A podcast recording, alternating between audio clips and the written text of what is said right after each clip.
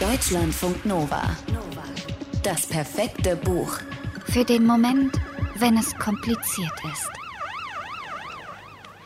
Alles, wirklich ausnahmslos alles ist schiefgelaufen. Nicht nur der Überfall auf eine, ja verdammt, bargeldlose Bank.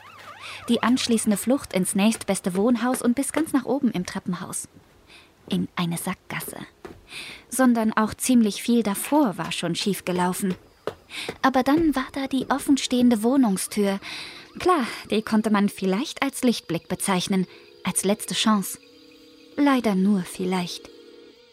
Dass sich hinter der Tür ein Dutzend Menschen befindet und ihn, den dilettantischen und erfolglosen Bankräuber, entsetzt und entrüstet anstarrt, oder vielmehr die Pistole in seiner Hand, das war eine ganz große Sch Misere.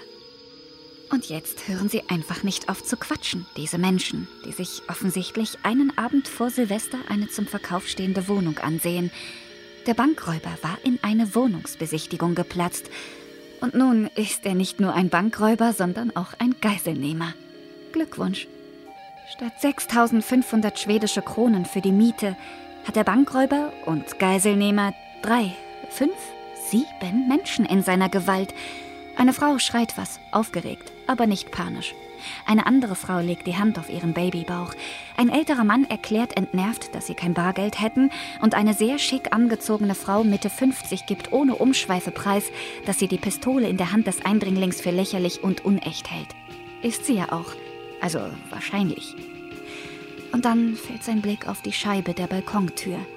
Auf sein Spiegelbild. Da draußen flackert Blaulicht. Die Sirene ist auch noch nicht verstummt.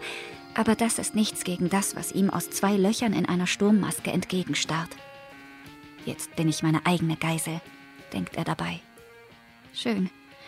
Hätten wir das auch geklärt. Ein Plan ist das aber nicht.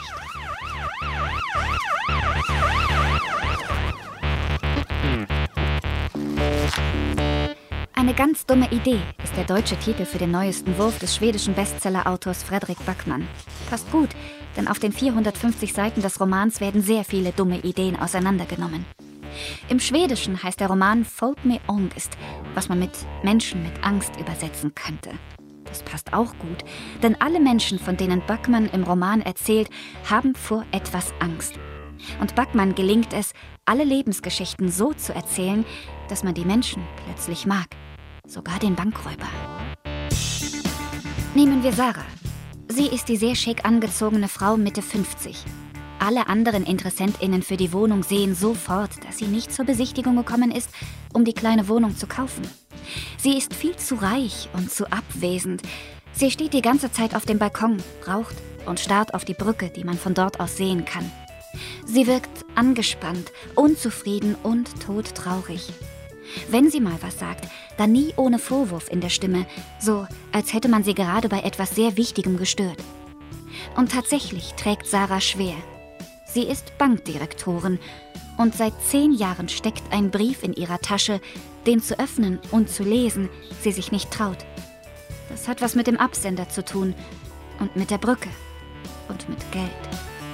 Dann sind da Annalena und Roger, ein Rentnerpaar, das Wohnungen kauft, renoviert und wieder verkauft. Es ist ihr gemeinsames Projekt. Dass Annalena davon träumt, endlich mal eine Wohnung für immer zu kaufen, also zum drin Leben, das hat sie Roger noch nie gesagt, weil sie Angst davor hat, dass er dann geht, so ganz ohne gemeinsames Projekt. Dann sind da die schwangere Julan und ihre Frau Roh. Tausend Wohnungen haben sich die beiden jungen Frauen schon angesehen, aber Ro hat immer einen Grund gefunden, warum sie keine von ihnen kaufen sollten. Estelle gibt auch viele Rätsel auf. Die alte Dame behauptet, sie würde sich die Wohnung für ihre Tochter ansehen und dass ihr Mann noch einen Parkplatz sucht und nachkommt. Er kommt aber nie. Das wird allen nach einer Weile klar. Auch dem Bankräuber und Geiselnehmer. Und ihm wird auch irgendwann klar, dass dieses seltsame Zusammentreffen derart verschiedener Menschen seine Rettung ist. Er muss nur die Maske vom Gesicht nehmen und sagen, was los ist. Das weiß er aber noch nicht. Also, ja, es ist kompliziert.